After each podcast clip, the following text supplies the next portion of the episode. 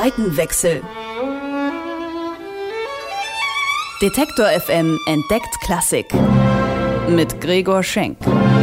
Präsentiert vom Gewandhaus zu Leipzig.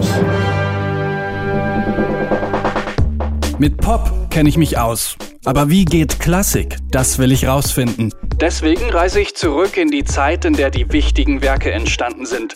Zeit für einen Seitenwechsel.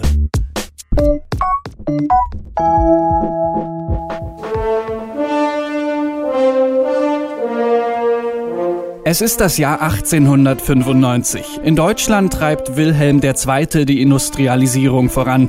Der 34-jährige Gustav Mahler hat kaum Zeit, sich mit dem Weltgeschehen auseinanderzusetzen. Kein Wunder, denkt er sich, als er an einem Juniabend in seiner Hamburger Schreibstube sitzt und die gerade abgelaufene Spielzeitrevue passieren lässt. 138 Vorstellungen hat er am Stadttheater Hamburg dirigiert. Ein wahnsinniges Arbeitspensum. Er gehört zu den anerkannten Dirigenten Europas.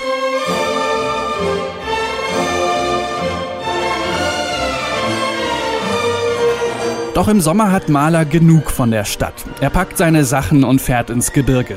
Im österreichischen Steinbach am Attersee hat er sich ein Gasthaus errichten lassen.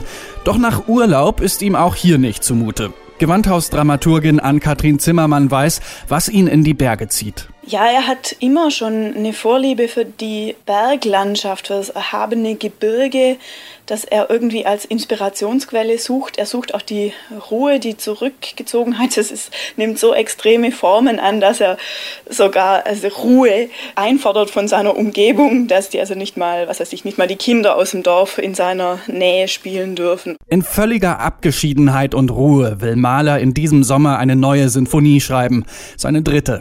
Sie soll alles bisher Dagewesene übertreffen. Malers Tagesablauf folgt einer strikten Ordnung. Jeden Morgen steht er um 6.30 Uhr auf und beginnt mit dem Komponieren. Er arbeitet bis in den späten Nachmittag und komponiert in einem Wahnsinnstempo. Binnen weniger Wochen entstehen so fünf Sätze. Dabei verfolgt er einen großen Plan, eine Art kosmische Hierarchie. Angefangen bei lebloser Materie, über Blumen, Tiere, dem Mensch bis hin zur göttlichen Liebe. Es wird sein längstes Werk mit einer Spielzeit von über anderthalb Stunden. Allein der erste Satz dauert mehr als 30 Minuten. Was so Großes hat es eigentlich in der Sinfoniegeschichte noch nie gegeben, nämlich ein komplett auskomponiertes Konzert im Grunde.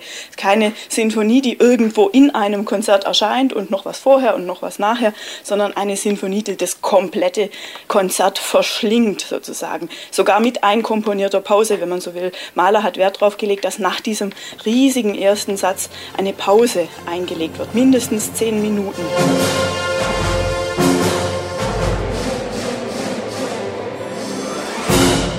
Auch musikalisch schöpft Mahler aus dem Vollen. Die Besetzung sieht sogar einen Knabenchor vor. Der imitiert im fünften Satz ein Glockenläuten.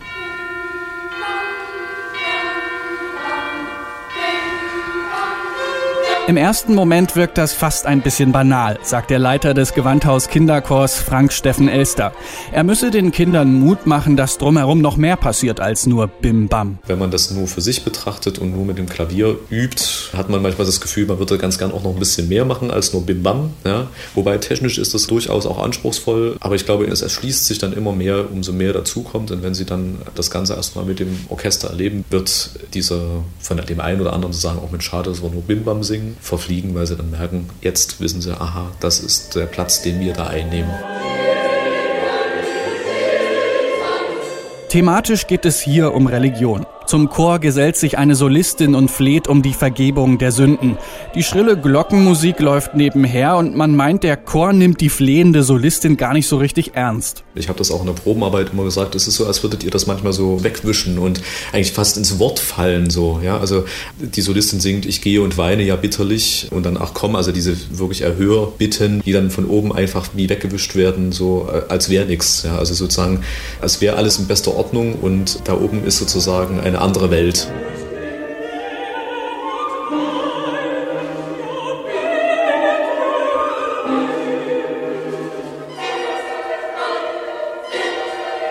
Ein Jahr später kehrt Gustav Mahler zurück in das Haus am Attersee. Es fehlt noch der komplette erste Satz. Er will gerade zur Tat schreiten, doch dann der Schock. Wo sind die Skizzen? Panisch durchwühlt er das ganze Haus, bis ihm einfällt, er hat sie in seiner Schublade in Hamburg liegen lassen. Ein Freund schickt ihm die Schriften nach. Acht Tage dauert das. Acht Tage, in denen Maler wie gelähmt ist und in ständiger Angst lebt, dass seine Notizen unterwegs verloren gehen könnten. Danach geht alles ganz schnell. Innerhalb eines Monats vollendet er den noch fehlenden riesigen ersten Satz.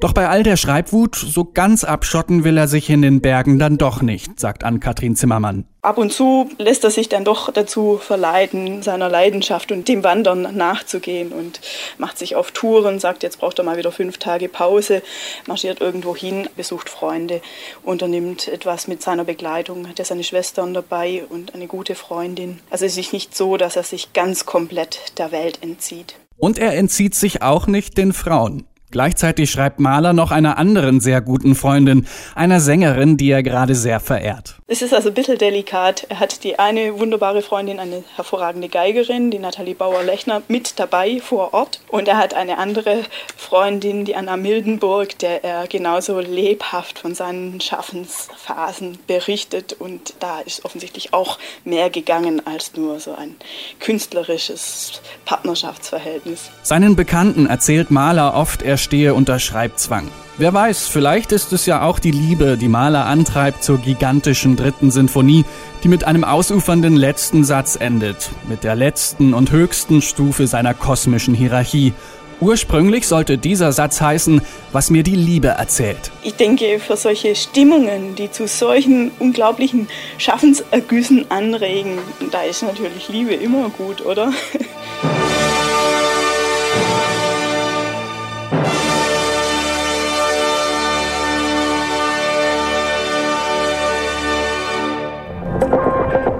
Seitenwechsel. Detektor FM entdeckt Klassik. Mit Gregor Schenk. Präsentiert vom Gewandhaus zu Leipzig.